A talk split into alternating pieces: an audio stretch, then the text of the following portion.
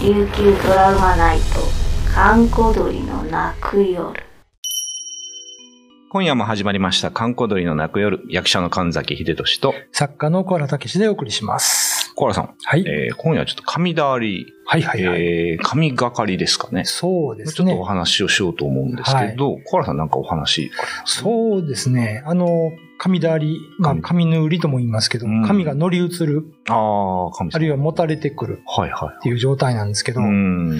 あのーこれ多分沖縄だけ、沖縄だけなんですか？本土に行くと伝わらない言葉なんですけど、ああ、まあちょっと、まあね、ちょっと違う風に取られがちですよね。えーちょっとおかしな人みたいなイメージになりますからね。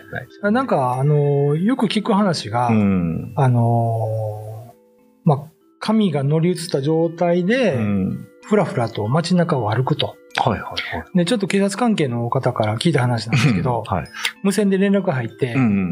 まあ、あるロータリーで、うんロータリーって言ったらなんか分かっちゃいますけど、あの、裸の中年男性が暴れてると。はい。で、一人の警官がね、うん。これは神だり案件聞いたら、うん。そうそう、神だり、神だりって言って、ああ、神だりねうん、神だりを、うーん、困ったな そういう会話のキャッチボールを警察無線でしました。雷、雷ってとか、それで通じるという。警察の人も、はいはいやっぱり分かるんでしょああ、なるう。あまりにも上気にしたことをしてると、うん普通の人じゃないから、はいはいはい。まあちょっと精神に異常をきたした方か、うん。神でありかっていうね。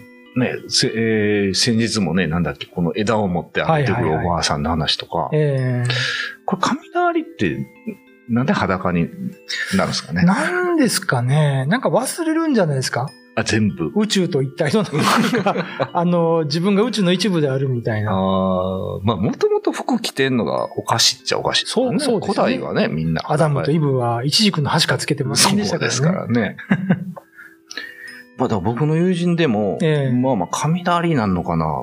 毎年ね、まあもう今は治ってるんですけど、うん。春先になると、もういわゆる宇宙と一体になる友達がいて、で、その時間に行くと、もう、あの、一番最初は音も何もない、区別もない、私しかいない世界に行くのみたいな話をしだすんですけど、深いですね。その人も裸になるんです。ああ、なるほどねで。も、まあ結婚して女性なんですけど、ええだからもう旦那さん大変なんですよ。まあまあ室内はまあいいですけども、全裸で歩き回るし、普通にそれでトイレもするし、うん。でね、タバコを吸うんです。食事しないっつった。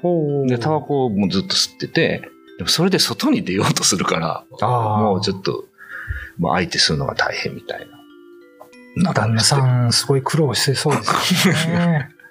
まあまあ、もうもう治ってるみたいですけど、でもそうやってなんか宇宙と一体になるとうん、服を着てるのを忘れるんじゃないですか。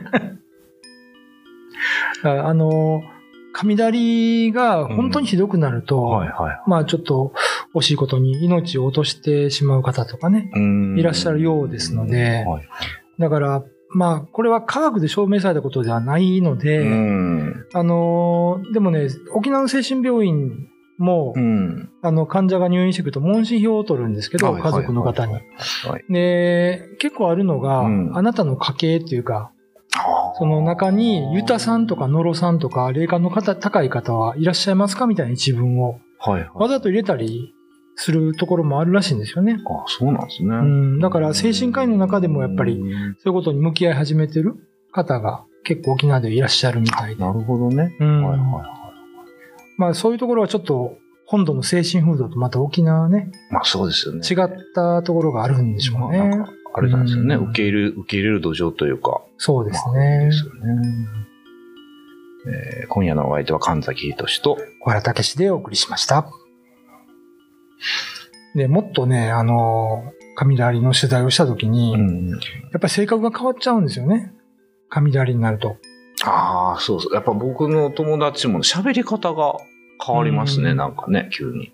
声のトーンとか。うん前もちょっとね、話しましたけど、あの、うん今まで音楽聴かなかったのに、いきなりレゲエを聴き出したりとか、あの、性格がゴロって変わっちゃったりね、はいはするのい。で、あと幻覚を見るんですよね。ああ、なるほどね。あれでもその、えっ、と、雷と、まあその、まあなんか取り憑かれてる、霊に取り憑かれてる、うん。まあいわゆるあの、あれじゃない、エクソシスト的な。はいはいはい。悪魔的違い、違いっていうのはなんか、どこで判断するんですかね？正直ね、僕もわからないですね。うんあの全裸で走り回ってんのは。そう。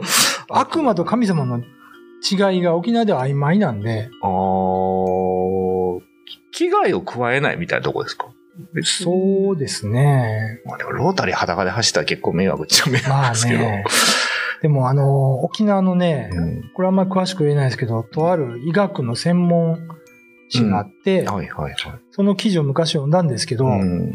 あの、いろんな症例が載ってるわけですよ。うん。あの、大学病院に担がれてはいった人のね。うん。で、その中に、えっ、と、自分の、うん。これちょっとショッキングな感じですけど、ん。自分の手でうん。目玉を出そうとして、で、両足を切断しようとした患者が運び込まれてきたと。はいはいはい。で、その原因をたどっていくと、うんえー、なんか土地に問題があると本人は信じてて、で、その声に従って、はい。邪悪なものをこう排除するために、そういう自傷行為に及んだみたいすごいですね。な。で、精神科医の助けだけでは難しいんで、うん現在いろんな方面に、なんていうの、助けを求めている途中みたいなレポートが載ってて、すごいな。そういう症例の人ってね、うんまあ特殊っちゃ特殊なんですけど、うんうんうん沖縄では意外に多いと。やっぱ自分で目を取るみたいな話ですか？うん。自傷行為ってやつそうですへね。ーで、実際にそういうことをしてる人がいるし、うんその、まあなんか、この声に導かれてやってると。これはどう見ても神様じゃないですよね。精神病だとしても、ああ、まあ、神様じゃないでしょううね。んだからそこら辺が、うんなんていうのかな、悪魔付きと神であり、また違いなのかもしれませんけど。確かにね、神様と悪魔の境目何かって言われると、もう危害加える加えないか。で、これね、前あの、精神科のお医者さんと喋った時に言ってたんですけど、んはいはいはい。統合失調症の場合、うん。あのーよくあるのが、うんそこにかかってる絵とか、はい。電信柱の上の変圧器とか、あああいうところから声がすると。。でそういう人いますよね。テレビで僕の噂してるみたいになったそうそうそうそう、盗聴器が仕掛けられてるとかね。僕の話してるん。ああいうのは、その、まあ、統合失調症の一般的な症状なんですけど、うんはいはいはい。そうじゃないところから、うん。あのーなん、なんていうのかな。こう、患者さんとよお医者さんが喋ってるじゃないですか。うんうんうん。じゃあその患者さんが、あのーじーっとその先生の胸を見て、何をしてるんですかって言ったら、いや、声がするんです。どんな声ですかって聞いたら、幸子って聞こえるって。幸子幸子って言ったら、うんその精神科医のお母さんの名前なんですよ。おーすごい。そこは、でそれはまあ、偶然でしょうと 彼は言ったんですけど、はいはいはいはい。看護婦さんが来て、看護婦さん名前も当てたらしいんです、その人は。えー。そこまでされるとね、うん。あのー単なる統合失調症ではないのかなという疑問がやっぱり、まあ、ありますうよね。ん、頭もたげてくるなーって言ってましたね。その方は何その、自分で来たんですか？相談に。もう家族に。強制入院みたいなね。まあ、おばあちゃん辿っていくと、やっぱりノロだったみたいですね。あらそういう家系の人がたまにね、神だりになって、ー病院にうんまあ、入院させられるわけですけど。まあ、紙一重ですからね。なんですよ。うん僕の知人なんかはそれをまあ、いい方っていうか、まあ、ちょっとね、人助けとかなんかそういうのに使いますけど、そねの人もそういう、まあ、力があったとして、それがどう使うかですよね。やっぱりねうん情報がどっから来てるかにも、情報、そうですね。情報がどっから来てるかじゃないですか。うんやっぱ明らかに足切るとか、目くり抜くっていうのはちょっとね、うん。違うような気もするし。まあね。で、あの、僕聞いたな中でなんか一番強烈だったのが、うん。えーっと、昭和のね、40年代か50年代の初めぐらいに、あの、カデナで、はいはい。まあ、結構その力のあると言われてたうんユタのおばさんがいるんですね。うん。でもう亡くなったんですけど、で、その人はね、なんか、癌を治すとかうん。言い始めて、ちょっとおかしくなっちゃったらしくてあ、あ。で、その、えーと、お孫さんがいるんですけど、うんうん。お孫さんがね、ある時ちょっとおかしくなってしまって、うん。で、近くの川があるんですけど、うん。川の中で、はい。こう、大の字に寝てると、うん。あの、お母さんを殺しなさいって声が聞こえたらしいんですよ。ね。それがね、小学生か中学生ぐらいの時。小学生。んおー。怖いね。で、これは、まあその子はね、うんすごい、その理知的で、理性がある子だったから、はいこれ絶対そんな神様はこんなこと言わんと。絶対おかしうん。い。で、その立ち上がってう、ん。恋に対して文句言ったらしいんですよ。お前なんでうちのおかんを殺さんといかんばって。お前悪魔だろって言ったら、うん消えてなくなったって言ってね。ずーっと声が聞こえてきたら、うんもう文句言って文句言って文句を言い続けたと。おー、すごいですね。で、そしたら声がなくなったって言ってね。イエス・キリストじゃないですか。誘 よくわかんないけど誘惑に勝った砂漠の修行にっていう。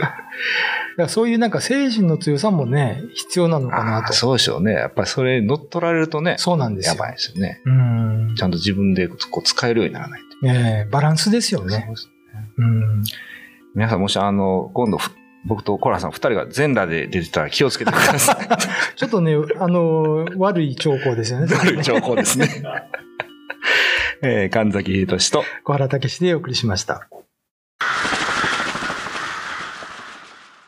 YouTube のチャンネル登録高評価 Twitter のフォローよろしくお願いしますポッドキャストも配信中詳しくは概要欄まで。